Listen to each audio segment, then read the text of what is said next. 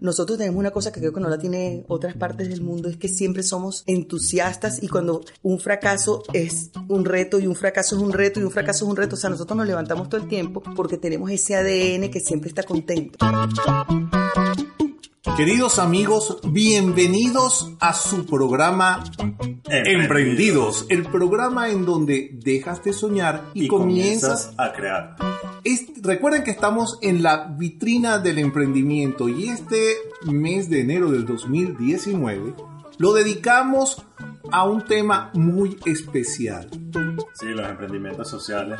Emprendimientos sociales, exactamente. Les está hablando su amigo y servidor, el ejecutivo Reinaldo Poleo. Y a mi lado se encuentra... Carlos MM Carpio. Y cuando grabamos este programa, el día anterior cumplió año, así que feliz cumpleaños, Carlos. Gracias, gracias. Ok, el día de hoy les tenemos un programa espectacular, porque en el mundo existen muchas cosas que a veces no podemos entender y que inclusive la medicina no nos da la respuesta definitiva. Ah, las cosas se interconectan unas con otras, a veces me piso un pie y se me cae un pelo. Decía, decía- decían eh, lo- lo- los lamas en, en- en- allá en, ¿cómo que se llama eso? Allá arriba. eh, La India. En la India, exactamente, nos decían que el, el vuelo de una mariposa, el aleteo de una mariposa puede originar un, Un tsunami. un tsunami, exactamente. Eh, y eso también sucede con el organismo, con el cuerpo humano. El aleteo de una barriguita puede originarte un tsunami en otros lados. Y es así como hoy vamos a tener a una persona muy especial, muy cercana a mi corazón. Y hoy tenemos con nosotros a nada más y nada menos que a Mayra Poleo. Antes de decirles quién es Mayra Poleo, vamos a dejar que Mayra Poleo nos introduzca un poquito en su persona. Hola Mayra, ¿cómo estás? Hola Reinaldo, hola Carlos. Carlos. Mayra, ¿quién es Mayra Poleo? Mayra Polo es una mujer muy feliz que hoy en día tiene cierta edad o una edad cierta, como dice mi amiga Floria Márquez, que tiene dos hijas hermosísimas, un matrimonio de 32 años, una familia preciosa, ahora regada por todo el mundo, pero igualito, igual de preciosa. Eh, de profesión ingeniero, amo la ingeniería. Cuando vuelvan a ser, seguramente seré de nuevo ingeniero porque tú decías al principio, es donde se sueña y se crea y eso es lo que hacemos los ingenieros. Exacto. Entonces soy una mujer muy feliz en esencia. Básicamente cuando se arma un bochinche en algún lugar, ella es el epicentro. Su alegría se mide en niveles de la escala de Richard. Ella planifica todo. Bueno, puede- no no, tanto. lo puede planificar y ejecutar muy bien como buen in- ingeniero. Ahora bien, eh, Mayra es una persona acostumbrada a resolver situaciones. En estos momentos, Mayra trabaja en una de esas empresas que, que están con el sector eh, petrolero. Es así, Mayra, ¿no? Sí. ¿Con quién trabaja? Trabajo con Inelectra, que es una empresa que está cumpliendo este año 50 años. Felicitaciones, Inelectra. eh, haciendo país, este, construyendo todas las refinerías que hay a nivel de Venezuela y, y estamos haciendo unas cosas en el mundo también. Es la empresa de ingenieros venezolanos para hacer ingeniería venezolana de mucha calidad. Ese, esos son los talentos que nosotros tenemos y que muchas veces... eh, Lo dejamos pasar de alto, así, por alto. tanta diatriba y tanto problema, para no decir otra palabra que empieza por P, a veces nos de- no, no nos permite ver el panorama completo, pero aquí nosotros tenemos de todo, ¿cierto, Mayra? Tenemos de todo. De todo. Ah, Mayra tiene una situación muy especial. Lo que hace, Ma- Mayra divide su tiempo entre su familia, eh, su trabajo y algo muy especial. Mayra hoy por hoy es la presidente de la Fundación Celíaca de Venezuela. Ahora, Mayra, ¿cómo llega Mayra a meterse como presidente de la Fundación Celíaca de Venezuela? Llegó después de mucho sufrimiento.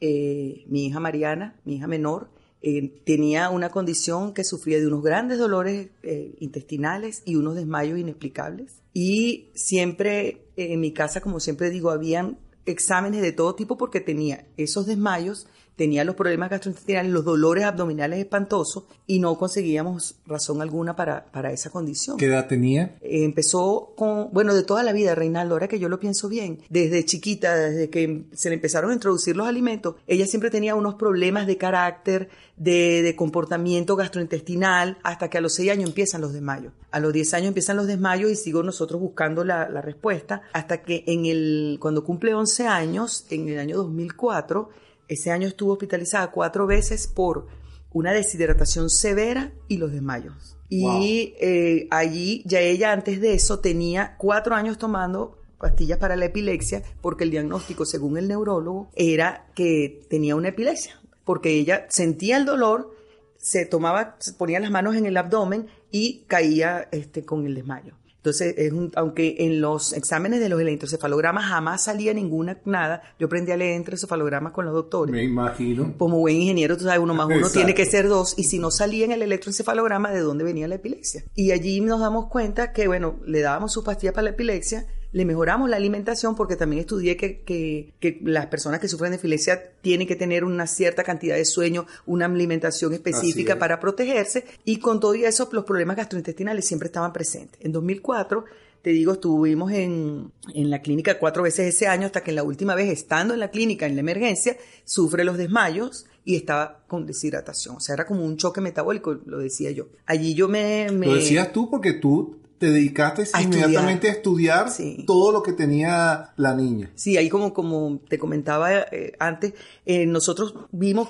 qué olía, qué comía, con quién había estado, qué era lo que disparaba, qué ambiente, qué ruido, qué situación, para poder entender por qué se desmayaba primero que todo. Porque la- los problemas gastrointestinales uno dice, es que comió porque estaba malo, el agua estaba piche, este, comió a deshora, em, le cayó mal, y uno siempre vive con esos síntomas y no le para, ¿no? La parte gastrointestinal. Pero los desmayos sí es algo más, más complicado porque una caída en cualquier parte este, se puede ir a un problema mayor. Y en ese entonces, con esa información, yo me voy a internet a buscar qué era porque había estado revisando la alimentación y en ese entonces yo le había dado a ella, previo a eso, que era lo que más le gustaba, pizzas, tortas, este, mm, eh, hamburguesas, pastas, o sea, A veces hasta la estabas consintiendo, porque como se sentía mal, la consentías para que se sintiera mejor. le daba además lo que le gustaba, que eran las harinas. Ok. Y en eso que ve- veo así, eh, eh, intolerancias alimentarias, el gluten, este, y da estos síntomas, y este, y este, y lo tengo, lo tengo, lo tengo, lo tengo, me devuelvo a la clínica, que ya se había quedado, yo me había venido, era buscar las ropas y la cosa para quedarnos en la clínica, y le digo al pediatra, que lo quiero mucho, le digo, mira, aquí hay una cosa que, que intolerancia alimentaria, el gluten, él levanta los ojos y dice, vamos a hacerle una prueba en saliva y en sangre. Y va y le hacen la prueba en saliva y entonces sentencia, es celíaca. Casi que el diagnóstico lo hizo usted en vez del doctor. Y él lo sabía. Y tú sabes que, lo interesante de eso es que hoy en día, después, cuando tengo mi hija mayor es médico, Mayrita, cada vez que tenía los libros, yo, tú sabes, le caía encima los libros para ver dónde se hablaba de celiaquía. Y en los libros de Mayra, que eran unos libros que tienen 10 centímetros de ancho, el capítulo de celiaquía era una hojita con un párrafo como de, de 10 centímetros. Entonces, un médico, por muy bueno que sea, si no la piensa, no la consigue. De hecho, la doctora Georget siempre dice, el ojo no ve lo que la mente no sabe. O sea, los médicos tenían que haber estudiado. Entonces, ahí en 2004 yo dije, gracias a Dios es celíaca. Y eh, en ese entonces yo había conocido a la señora Marisa Vilachay y al doctor Vicente Pérez Lecuna, que eran los primeros pioneros en hablar de dietas libres de gluten y andaba porque la hija de la señora Marisa es celíaca ¿Me repites el año? En el 2004. 2004. Ujú. Y en ese entonces yo me junto con la señora Marisa y le digo que, oye, que aquí no había nada, que fíjate todo lo que yo había sufrido, 11 años de sufrimiento, que vamos a darle la vuelta a montar la fundación con todo lo que entonces ya, como buen ingeniero, monté mis expedientes de estudio, tenía todo listo para, para este, montar lo que, lo que quisiéramos para llevar eso a un nivel distinto al que ellas tenían, que era responder llamadas telefónicas a la gente que el doctor derivaba para que les dieran eh, recetas. Eh, mi, mi función de ingeniero es proyectos, proyectos que empiezan y terminan. Mi orientación es un resultado. Y allí estuve cuatro años detrás de ellas, tú sabes, tratando de meterle la estructura. Al final entendí por qué no querían que entrara yo con la tecnología que, que, que podía estar manejando en ese momento, porque les quitaba la herramienta de ellas de abrazar a la gente a través del teléfono. Ella funcionaba ella en su casa con llamadas telefónicas y entonces la gente se acercaba a su casa. Era algo muy, muy Íntimo. Al yo meterle este Facebook en el 2000, no me acuerdo ya, siete, eh, ya empiezo yo a, a juntar a los celíacos a nivel de, de Venezuela. En el 2008, afortunadamente, en un curso en Eliesa, gracias que me mandó Electra a hacer un curso de, de gerencia ya en Eliesa, en una de esas que hay una de las materias que te dice que tienes que hacer una presentación y te lo dicen tienes tres minutos para hacer una presentación. Y entonces cada quien con su computadora, por supuesto, de qué iba a hablar yo. tienes todo el material, tenía todo, ya fuiste con la presentación. Casi que hecha, de celiaquía. No, no la tenía, fíjate que, que no la tenía porque te, te, dan unas computadoras allí, ¿no? Este, y yo monté mis cuatro o cinco láminas, pero la pasión con que explicas el asunto, de hecho, que modestía aparte, las profesoras me ponían como ejemplo de cómo es que la gente debe presentar, porque habían personas que se metían las manos en los bolsillos, se quedaban parados, en cambio, tú sabes, yo con esa energía de explicarle a ese público, nadie sabía nada de celiaquía, este, al final se acerca un compañero de clase, mi amigo Ricardo Martínez, y me dice, este, ¿ustedes no tienen página web? Yo le digo, no. Me dice, ay, yo como que te puedo ayudar con eso. Oye, lo, casi que lo cargué en peso. Eso fue en el 2008 y le dije, yo tengo todo el material. A la semana siguiente nos reunimos y yo le llevé dos pendrive y toda la cosa que yo tenía, cómo quería la página web, porque ya la había pensado de ver las otras del mundo, porque uno se fija de lo que hacen los mejores, pues. Y, y montamos la página web que se inauguró en el 2009. Y desde desde ahí se empezaron a unir los celíacos en Venezuela. Desde ahí fue que se desprendió. El primer encuentro, que si lo recuerdan, fue en Electra. Habían 20 personas nada más, 20 celíacos. Hoy en día ya tenemos fichadas más de 1.700 personas eh, que ya, gracias a Dios, consiguieron su diagnóstico. Realmente hemos tenido la oportunidad de acompañar en muchos de estos acontecimientos, de estas reuniones. Eh, el mes del celíaco es el mes de mayo, exacto, con la lluvia. El 18 ah. de mayo este año. O sea, le llega con la lluvia, la gente se enferma del estómago porque te cayó el mayo y resulta que el mayo es el celíaco. ¡Wow! Acabo de llegar a una conclusión tremenda. Eso, eso funciona de esa forma porque en, en, en general, cuando nosotros comenzamos a acercarnos a ellos, efectivamente vemos este movimiento. Yo me acerco por solidaridad. Y en esa solidaridad en uno de esos eventos que realizaron, hicieron un despistaje de, de celiaquía. Resulta que mi papá es celíaco. O sea, y resulta que hasta yo tengo la tendencia de, de, de, poder eh, desarrollar esta, esta condición. Así mucha gente. E, ese día a mí me impresionó, Mayra y no lo puedo olvidar, un bombero, que el hombre daba su testimonio en el cual él decía que él había llegado a la conclusión de que su vida se había acabado. O sea, el hombre explicaba, un bombero de Caracas, eh, que ya no podía hacer su trabajo, el hombre debilitado, se estaba muriendo el hombre y por cosas de la vida descubre a la Fundación Celíaca, sabe de la condición celíaca y empieza a actuar en función a eso, controlando eh, su alimento y el hombre se recupera. Eso a mí me impresionó. Yo decía, ¿cuánta gente anda por ahí sufriendo de algo? Porque resulta que la celiaquía es más peligrosa de lo que uno se imagina, porque no es solamente problemas gastrointestinales, ¿cierto? Toca realmente todo. Fíjate que, y lo difícil de diagnosticarla, porque estamos hablando de que puedes tener 300 síntomas diferentes. Wow. Y si los médicos no están este, orientados a ese pensamiento, no la consiguen y ya hay más de 66 enfermedades asociadas a que si no eres celíaco las padeces. Eso está escrito, comprobado científicamente en los países importantes que la estudian. Eh, el no saberlo y el estar engañando, por ejemplo, una cosa tan simple, migrañas constantes, la gente dice, no, es que yo soy migrañosa porque mi abuela era migrañosa. Este, no, que el muchacho tiene ese carácter así de los demonios porque era... No, fíjate que la doctora Georgia explica que el problema de la inflamación gastrointestinal es tan fuerte que hay un dolor que solo el cerebro lo siente. Y por eso un niño celíaco no diagnosticado llega a ser irritable, insoportablemente malcriado, sin tener que tener un toque en, en la condición Asperger autista, sino que simplemente es malhumorado y no es porque sea del signo escorpión, como le decían a Mariana, ni es porque la tía Noris este, eh, es escorpión también y tiene el carácter de la tía Noris. Andaba de mal humor porque su cerebro percibía un dolor que solo él lo siente. Entonces, fíjate la importancia y por eso el que trabajo eh, al principio mío era irnos a los congresos médicos, porque yo decía, el doctor Jorge Dada, que era una eminencia, un pediatra espectacular, no se le ocurrió, este, no era porque fuera eh, descuidado, sino simplemente que verdad que el capítulo era muy chiquito. Y, entonces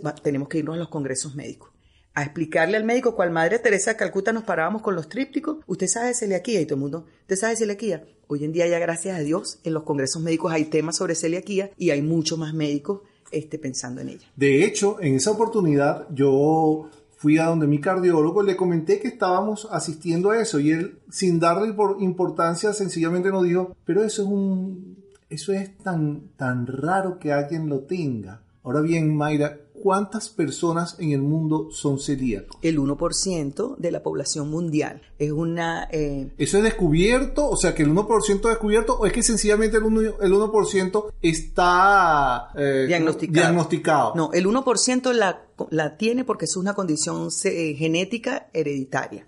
El, en, a nivel de los países que la estudian, entre el 87 y el 90% no lo sabe. Aquí en Venezuela, nuestra estadística que hicimos en ese, en 2011, nos dio que el 99,6% no lo sabía. Fíjate, hicimos prueba a 208 personas, de las cuales tres dieron positiva. Uno el papá de un niño celíaco, que nada más de verlo, uno sabía que a lo mejor el señor era celíaco. Uno, mi tío Reinaldo, que remotamente soñábamos, y fíjate, yo juraba que la, condición de Mariana venía por los Mesoni, el apellido de, de, Abelardo, y no, viene por los poleos, que también los genes vienen de España, vienen de Europa, de, de los países europeos. Y un señor que estaba corriendo por el parque, que cuando vio la jornada, ¡Bingo! gracias a la alcaldía de Baruta, o sea, le interesó, dijo, ¿qué hay que hacer? Me saco la sangre, él se tomó la muestra y resulta que el señor deportista salió positivo. O sea, que aquí se cumplió más del 3 por, más del 1%, porque de 208 salieron tres personas positivas. Ahora te pregunto algo, este, ¿y todos todos sufren de lo mismo, se van al baño, todo el mundo tiene, es, exactamente lo mismo. No, hay, hay, hay un 8% de esos celíacos que son lo que llamamos silentes, que no tienen síntomas, que lo pasan a través de la vida sin síntomas, o se acostumbran a los síntomas normales de que me cayó mal, me dio acidez, tengo reflujo, tengo migraña porque no sé qué, tengo insomnio porque es que el estrés me tiene loco. O sea, uno lo va disfrazando, va de médico en médico buscando, y al final es un problema que tiene que ver con la alimentación. Y la gente lo comprueba no solo porque se hace la, la serología para que te den los anticuerpos que son, sino que dejas de comer esos alimentos de hecho, ahorita con el problema que tenemos de, que está difícil algunas cosas, mucha gente que ha dejado de comer tanto trigo, se, dan cuenta que se sienten mejor, o sea, Qué bárbaro. ajá. Gracias. De la noche a la mañana. Así te lo digo. Eh, de hecho, fíjate, las dos directoras de la fundación que me acompañan hoy en día, Merfran tiene un hijo celíaco y con, con una condición en el Asperger y Ana Eva tiene un niño celíaco. Ellas se diagnostican porque como mamás empezaron a hacer la dieta para cuidar a sus hijos y resulta que ellas este, después se hacen las pruebas genéticas y son celíacas también. Y no lo sabían porque para ella era natural andar con, con acidez, con, con, problemas gastrointestinales. Alergias. Alergias, decían que era alergia en la piel. No sé, en el caso de Merfran era, tomaba, como me cuenta ella, una, el, el, antialérgico, el antiácido ese que estábamos hablando hace rato, este, que lo tomaba como me tomaran caramelos eh, y resulta que nunca se le iba a quitar la acidez porque ella la asociaba al estrés del trabajo. Y Anaida me cuenta que era muy cómico porque ya se le inflamaba la barriga, pero bueno, este, eso fue que eh, me cayó mal y me tomó las que son para los gases. Y en esa tomadera de pastilla, disminuyendo el síntoma, porque no se alivia. Cuando volvía a comer gluten venía de nuevo. Fíjate cómo llega el diagnóstico de estas dos directoras, porque le, respetaron la dieta al hijo. Y así, bueno, el, número es infinito. Entonces nos damos cuenta de que, imagínate en una condición como la nuestra en Venezuela hoy día, particularmente donde las medicinas, eh, el acceso a la medicina es mucho más difícil, ¿cómo hacemos esos exámenes? Mira, los exámenes están complicados, por eso es que es tan importante que vayan con doctores que conozcan de la condición, porque hay los pilares completos. Hay que tener los síntomas, que el doctor estudie, evalúe bien, tener la serología positiva o medio dudosa. Después hay que hacer una biopsia para confirmar cómo tienes la vellosidad del intestino, para ver el problema de malabsorción que tienes y cuán avanzado está. Y si todo eso está medio dudoso todavía, todavía existe la prueba genética. Hoy en día, afortunadamente, hay dos laboratorios grandes que traen las pruebas a unos precios que todavía pudieran decir uno que son razonables, aunque son costosísimos. La fundación hace un trabajo Me preocupa porque te pusiste pálida cuando lo dijiste. De los precios, sí, es impresionante, porque estamos dolarizados. Claro. Y esos siempre han sido productos importados. O sea, Aquí no se produce ningunos antígenos ni anticuerpos ni ningún tipo de esos remedios para hacer esa serología. Siempre han sido importados. Debería importarlo primero que nadie en el Ministerio de Salud, pero lamentablemente no lo está haciendo. Entonces los laboratorios con mucha responsabilidad y compromiso realmente los están trayendo. Entonces te cuesta, pero la gente que hace deja de comer gluten porque no consiguió y entonces come más yuca, más papa, más arroz, este, más vegetales, más verduras y, y siente la mejoría. Qué bueno, qué bueno. Eh, nosotros tuvimos unas invitadas bastante especiales, unas personas que queremos mucho, Carla y Maffer. Sí. Eh, ellas tienen la cocina de Carla y Maffer, arroba la cocina de Carla y Maffer, tómenlo por ahí, que tienen recetas bien interesantes, han sido colaboradoras, de hecho, yo las vi por primera vez en un evento de la fundación. Sí, ellas nosotros las llamamos las alquimistas de la vida libre de gluten, porque ellas no solamente se ocupan de la condición de celiaquía, que una de ellas tiene ya la condición, sino que sufrieron de, de, diabetes, de otras condiciones que van asociadas porque también son inmuno, eh, condiciones autoinmunes, esa es la palabra. Y ellas hoy en día tienen la magia de, de eliminar el huevo y sustituirlo, de eliminar el trigo y sustituirlo, de bajar las azúcares de una manera y sustituirlo. La masa madre que lo que han hecho es mágico. Sí, o sea, es magia en el mundo. Da risa para la gente que no conoce este mundo porque es casi que brownie sin huevo, sin leche, sin azúcar, sin... Brownie de berenjena. Y tú dices, eso a mí me impactó, un brownie de berenjena. Si hay opciones para la gente que en realidad tiene esta condición y uno piensa que no, pues, pero es por falta de información, desinformación de, de, de las personas. Y eso es bien importante lo que tú acabas de decir, porque ese es el, el, el, ¿cómo es que es el lema de la fundación? no te preocupes, este, ocúpate. Y el lema es, no podemos cambiar los genes, pero sí vamos a cambiar el mundo eh, a través de la información. Por eso que nos, volcamos a informar. Y ahora en Venezuela, ¿qué se está haciendo para que todo el mundo tenga acceso a esta información? Bueno, eh, gracias a a ustedes, porque yo siempre lo llamo los ángeles de la comunicación, en los que nos ayudan, son la voz. Nosotros, por ejemplo, contamos con Chia Bertoni, que es la embajadora de la fundación, es la voz que nos hace visible, porque ella siempre tiene el tema de salud y uno de los temas de salud eh, tiene que ver con la celiaquía y los regímenes especiales de alimentación. ¿Ella sufre de celiaquía? Ella es celíaca, sí.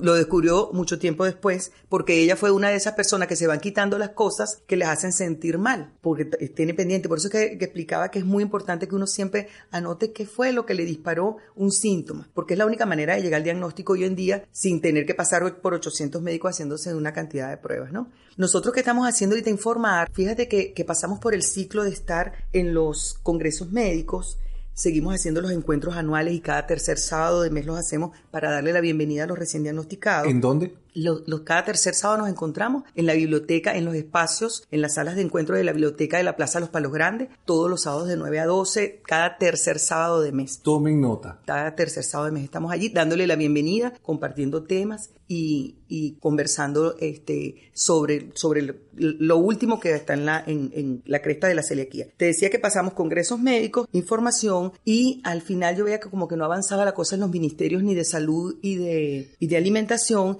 y si escribimos la propuesta de ley este, desde el 2013 estamos en eso, escribimos una resolución para el ministerio en cuanto a los alimentos, porque la propuesta de ley cubre desde que te diagnostiquen cómo te alimentas y cómo te mantienes saludable en el resto de tu vida. La resolución 416 que se publicó el 12 de agosto del 2016 cubre los alimentos, el etiquetado y los ppm, que allí es muy importante en el momento que lo hicimos, eso está amparado por el CODES y me encantaría que esto le llegara a los empresarios que han cometido errores en sus etiquetados, porque se puso 20 ppm porque en el 2008 se fue el número que el CODES eh, colocó porque era lo que estaba investigando. Ya estamos en 2019. Los eh, mecanismos de análisis de esos, de si un alimento tiene gluten o no, se ha sensibilizado más y estamos hablando ahora de 3 ppm. Y la fundación ha propuesto, tanto al CODES como a las demás asociaciones de celíacos del mundo, que todos deberíamos ir a que algo por encima de 3 ppm no es apto para celíacos. Eso significa, eh, ppm son las partes por millón y eh, cuando dicen 3 ppm es que el gluten esté contenido 3 partes por millón en el alimento. 3 miligramos por cada kilo. Ah, exactamente. Entonces, una vez conocido eso, eh, es cuando un producto tiene una etiqueta o está etiquetado como libre de gluten, es porque está en ese nivel, es así, ¿no? Tiene que estar por debajo de 3 Por debajo de 3 ppm aunque eh, que es, la discusión que tenemos ahorita en Venezuela, porque como claro, la resolución salió con los 20 que decía el CODES, nosotros ah, con esos empresarios que nos reunimos, que no los voy a mencionar, pero ellos saben quiénes son, este, les explicamos que estábamos buscando que se bajara de los 20 a los 3, porque así están los, si los métodos avanzaron, ¿por qué yo voy a comer menos? ¿Por qué ese, esa, esa marca produce en Estados Unidos cero gluten y por qué aquí en Venezuela sí tiene que tener gluten? O sea, ahí es donde nosotros les explicábamos la importancia, nosotros no somos menos que nadie y nosotros merecemos estar con, consumiendo productos realmente certificados. No hay método oficial porque lo tiene que hacer el Instituto Nacional de Higiene y realmente no tiene ni los reactivos ni los equipos, aunque tiene el personal preparado. El Ministerio de Salud en, en la Contraloría Sanitaria tiene gente preparada para hacer el trabajo, pero hace falta realmente que, que tengamos cómo certificar. Por eso aquí es tan importante, o sea, los venezolanos tenemos que luchar para que se nos apruebe lo de que bajemos la sensibilidad a 3 ppm, porque si no pasa lo que pasaba que estábamos conversando. Contaminación cruzada, que ahí venía la historia que te echaba. Congreso, eh, hablar de eso y la ley y la resolución ya salió. ¿Y a qué nos estamos dedicando ahorita? A conversar de manipulación de alimentos. La fundación consiguió la acreditación por parte de SACS para hablar de cómo manipular un alimento y, gracias a Dios aprobaron los dos capítulos que tienen que ver con los alérgenos, contaminación cruzada y, y, la manipulación. Porque no es solamente que la gente se enferma porque tiene bacterias, porque no lo lavó bien, sino que realmente hay personas que cuando tú en una cocina haces un brownie en la misma tortera donde hiciste el brownie con trigo, la estás enfermando. Siempre la estás enfermando. Imagínense lo delicado que es. Ahora, la fundación ha hecho cosas interesantes. Yo he gozado un bullero definitivamente dentro de esas actividades. El año pasado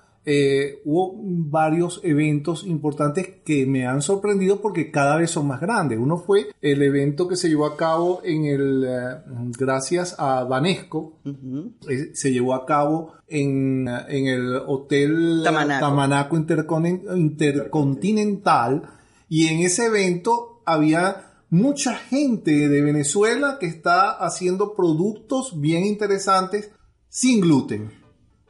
Cuéntanos un poquito de esa experiencia, de, eso, organizar un evento como ese. ¿Qué, gana la, la, fundación con eso? La fundación lo que gana es que la comida le llega a la gente a un precio realmente solidario porque no se cobra IVA, no se cobra porcentaje. Nosotros tenemos esa alianza con todos esos emprendedores maravillosos de que pongan los productos a costo, que hagan lo imposible para que esté a costo de manera que la gente vaya a hacer sus compras y más que sus compras, que vayan a comer en un lugar seguro, porque ahí, o sea, todo es libre de gluten, todo es sano y lo que a mí me sorprende, que te sorprendió a ti en este evento, es que realmente uno ve que no hay diferencia. Tú podrías probarte eh, una torta, una tartaleta, un pan de alguien y tú no, nunca te vas a imaginar. Hasta bebidas espirituosas. Sí, porque el ron venezolano no tiene gluten. Así es.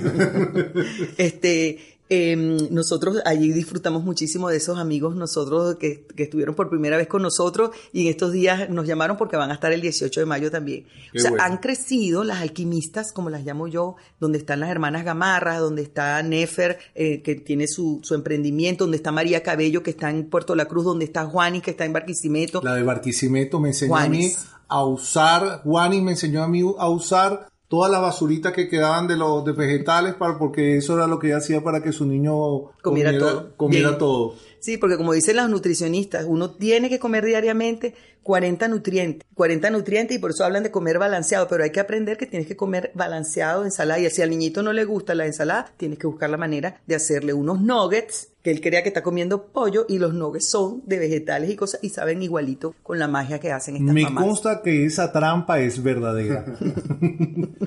¿Y qué, qué, retos, qué retos has tenido con la fundación desde el inicio? Porque seguramente no fue fácil. Obviamente todo empieza por, por esta condición de tu hija, pero para llevar la, la fundación a lo que es el día de hoy, tuviste que pasar por, mucho, por mucho. Entonces me gustaría saber eso. Sí, con mucha humildad te digo que retos en el sentido de programar cómo la veo, no porque mi, mi, mi, mi, formación es de ingeniero, hacer proyectos y orientada al resultado. Entonces, yo me montaba un proyecto y por eso es que voy pasando por qué necesito, o sea, yo monto la espina de pescado y digo, ¿qué necesito para lograr esta cosa? Al final los retos ha sido conseguir las personas que nos acompañen, porque yo trabajo 10, eh, 12 horas en una empresa de ingeniería y trabajo en la noche. El reto es que mi familia entienda eso, mi esposo y mis hijas, que su mamá... Que la empresa lo entienda. La empresa lo entiende, no, porque yo me dedico en mi empresa a ese trabajo, más bien ellos me ayudan. Inelectra, eh, la fundación es hoy en día mucho a que Inelectra permitía que todos los encuentros se hicieran ahí en su espacio. Bueno, Inelectra, este, yo decía, mira, tengo que sacar unas copias, me dan una resma de papel. Eh, Inelectra es centro de acopio cuando tengo las ferias de mayo. Genial. Toda la comida llega ahí, yo la saco de ahí corriendo. O sea, eh, los muchachos de Azul de Inelectra me ayudan a cargar las cajas y cargar las cosas. O sea, han entendido que es una parte de responsabilidad social que tienen con, con la organización. Muchos de los voluntarios que tengo yo en los eventos son mi- mis amigos de Inelectra. Así es. Este, o sea, ahí, pero mi familia le costaba entender que su mamá todas las noches tenía que contestar correo y todos los domingos en la tarde tenía que contestar los correos. Y lo entendieron porque su mamá más que retos lo que tiene es un gozo increíble porque no hay nada como es ayudar a otros. Yo siempre le digo a la gente, ayuden cualquier fundación, si es la mía mejor, te puedes meter en la mía, Carlos. Ayudarme, nos hace falta gente linda así que quiera aprender. Este, tienes que ayudar a alguien porque eso, eso te da un, un gozo que abre tantas puertas. O sea, eh, es impresionante me dice, oye, por donde te metes, sale, claro, lo planteo de una manera correcta, el entusiasmo y la gente se engancha y te ayuda. Y así ayudan a todas las, las organizaciones sociales, este, mucho esfuerzo. Lo que nos ha costado es este tiempo realmente muy rudo porque no hemos podido hacer esos despistajes que hacíamos para, para ayudar a la gente que no puede pagar los, los exámenes o en estos días vendimos unos combos gracias a unos productos que nos dieron libres de gluten desde, vinieron desde mi amiga Célida de Out Gluten, manda las cajas y entonces nosotros a un precio que no están en las tiendas, pero que le llegan a la gente que no los puede pagar. O sea, ahí los retos básicamente peores han sido con el gobierno, con el Ministerio de Salud, con el Ministerio de Alimentación, que entiendan la necesidad de hacer visibles esta comunidad de gente que existe en el país y que vino a quedarse. Somos el 1% de celíacos y a eso se le suma entre el 8 y el 12% de sensibles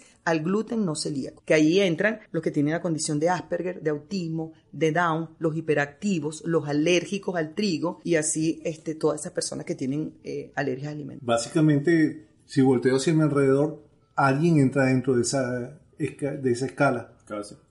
Tú. No, pero- no, no. ok. Ok. Eh, amigos, la pregunta que siempre nos hacemos, ¿cuál es esa pregunta? ¿Por qué emprender en Venezuela? porque está todo por hacer. Este es el país de las oportunidades realmente. O sea, nosotros para donde volteamos estamos todo el tiempo sumergidos en una crisis eh, en cualquier por donde volteamos y las crisis como dicen nuestros amigos los chinos son oportunidades. Así aquí hay mucha oportunidad. Nosotros tenemos una cosa que creo que no la tiene otras partes del mundo es que siempre somos entusiastas y cuando un fracaso es un reto y un fracaso es un reto y un fracaso es un reto. O sea, nosotros nos levantamos todo el tiempo porque tenemos ese ADN que siempre está contento. Nosotros disfrutamos hasta de los errores y de la... o sea, es. esa contentura que tenemos es lo que nos hace a nosotros emprender. Somos tan creativos. Fíjate que hablamos que todo el mundo lo que tiene que hacer es estarse innovando. La fundación dentro de todo se ha ido innovando. Ay, vamos a dar los trípticos, después vamos a, a buscar de atenderlo, después vamos, vamos al curso de manipulación. O sea, este, y lo estamos llevando a todo el país. Ya lo hemos hecho en seis ciudades. O sea, que estamos eh, innovándonos todo el tiempo. La gamarra, innovando con los alimentos. Y cuando esta situación pase, Venezuela, y escúchenmelo y lo vamos a oír dentro de unos años, va a ser el exportador más grande de alimentos libres de gluten del mundo, porque estas tierras tienen para sembrar arroz, yuca, plátano, tubérculos, verduras, que por ejemplo en Argentina solo siembran trigo, no tienen na- ninguna de esas verduras, y fíjate, tienen un gran mercado libre de gluten importando harinas y cosas de otros países. Nosotros las vamos a sembrar, las vamos a cosechar, las vamos a deshidratar y las vamos a convertir en alimentos certificados, fortificados para el mundo. Bueno, ya escucharon, tienen ideas de negocio ahí. Ah, eso es una idea. Gloria a Dios, hermano. As- asesorías con... Ah, con- con- con- exactamente, o sea, imagínense todo lo que tenemos por hacer. Imagínense, aquí les acaban de dar el dato. Señores, en su conuco tienen una medicina. Así de simple. ¿Qué más le pueden pedir? Mayra, si, eh, quiero saber eh, de la celiaquía, si quiero saber eh, si soy celíaco, ¿qué hago? Primero que nada, tienes que buscarte un médico, eh, preferiblemente del área gastroenterólogo. En, en los hospitales públicos hay grandes profesionales que tienen eso y en las clínicas privadas hay grandes. Nos escriben a la fundación, se entran a la página web www.celíacosvenezuela.org.be. En nuestras redes sociales, por ejemplo, en Instagram estamos en arroba celíacosdebzla y en Twitter arroba celíacosbzla. Tenemos un grupo en Facebook que también es Fundación Celíaca de Venezuela y allí preguntan y nosotros le decimos porque ese directorio de, gente diagnosticada nos permite dos cosas, censar cuántos celíacos hay y saber qué médico está diagnosticando gente en Acarigua, en Anaco, en Tucupita. Y entonces nosotros le derivamos a esos pacientes. En el directorio también tenemos los laboratorios donde todavía quedan para hacer los análisis y cuando llegan análisis al IBIC, nosotros somos el que eh, eh, informa pues a través de las redes para que la gente busque su diagnóstico. Qué bueno, genial. O sea que ya saben qué es la condición celíaca, saben las oportunidades que tenemos de emprender, sabe cómo, saben cómo se lleva a cabo un emprendimiento social en Venezuela, lo duro que es, pero lo satisfactorio que es, lo, lo que te deja tan espectacularmente, saben cómo localizarlo y es así como nosotros en Emprendido en este mes de enero les traemos otro emprendimiento social porque emprender, iniciar cosas no solamente es para comer, es también para ayudar, para alimentamos, tenemos cosas que nos alimentan el bolsillo, el estómago y cosas que nos alimentan el alma. Ahora yo tengo otra pregunta y es, ya que todo lo planteas en, en torno a la ingeniería, ¿qué otro proyecto tienes? Eh, ¿Qué resultados buscas actualmente? Porque veo que lo planteas así, eh, proyecto, resultado, proyecto, resultado. ¿Qué resultado? Lo que tenemos ahorita es que, gracias a Dios, ya la ley fue aprobada en primera discusión el año pasado y estamos esperando que la Asamblea Nacional tome eh, su equilibrio en lo que tiene que ser su función y su trabajo para que sea aprobada en segunda discusión. Al estar aprobada la ley, entonces eso va a abrir muchas puertas desde el punto de vista porque la ley es una ley que, que no es eh, no sanciona, más bien invita a que si tú te vas a meter en el mundo del gluten free, hagas las cosas correctas, pero a los chiquitos. O sea, los grandes van a ayudar a los emprendedores pequeños a crecer, a que pasen de ser una señora que tiene su, su emprendimiento en su casa, a que se forme, porque eso es lo que le pedimos en la ley, que nos ayuden a formar la gente, que se entienda de contaminación cruzada, que se entienda que se tienen que hacer las cosas muy bien, porque tenemos que abrirnos a exportar. O sea, Venezuela, yo la veo, mi proyecto de vida en ese sentido es orientar a todos esos emprendedores para que busquen de hacer cosas desde nuestra tierra para el mundo. Ese es el proyecto que tengo ahorita. ¿El chocolate tiene gluten? No, el chocolate tiene unas grandes alianzas con nosotros. qué bueno, qué bueno. Amigos, muchas gracias por haber compartido con nosotros. Muchas gracias, Mayra. De verdad ha sido un enorme placer tenerte acá como emprendedora social en este maravilloso país. Gracias a ustedes por escucharnos. Eh, les traeremos mejores y mayores sorpresas en nuestra página web www.emprendi2, ese es un 2.co, donde vamos a hacerle llegar no, llegar no solamente a los emprendedores, sino les vamos a llevar más allá, cómo contactarlos, qué obtener, qué cosas buenas obtener de ellos. Ya ustedes van a ver, les tenemos grandes sorpresas en este 2019. Sí, ¿verdad que sí? Sí, señor. Y fue un gusto para ustedes. Mayra, ¿tienes algo más que decir? que los quiero mucho y que sigan ayudando a las organizaciones sociales. Que hay mucho, mucho para dar y mucho para recibir. Muchas gracias. Les acompañaron mi querido y estimado amigo Carlos Carpio. y su servidor Reinaldo Poleo. Y en los controles tenemos a Ivin Roja. Muchas gracias Ivin por habernos acompañado. Y será hasta la próxima emisión, nuestro próximo podcast en Emprendidos, la vitrina del emprendimiento en Venezuela. Y recuerden, Aquí se deja soñar. y comenzamos a crear.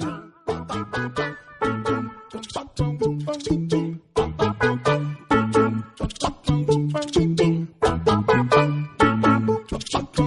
you.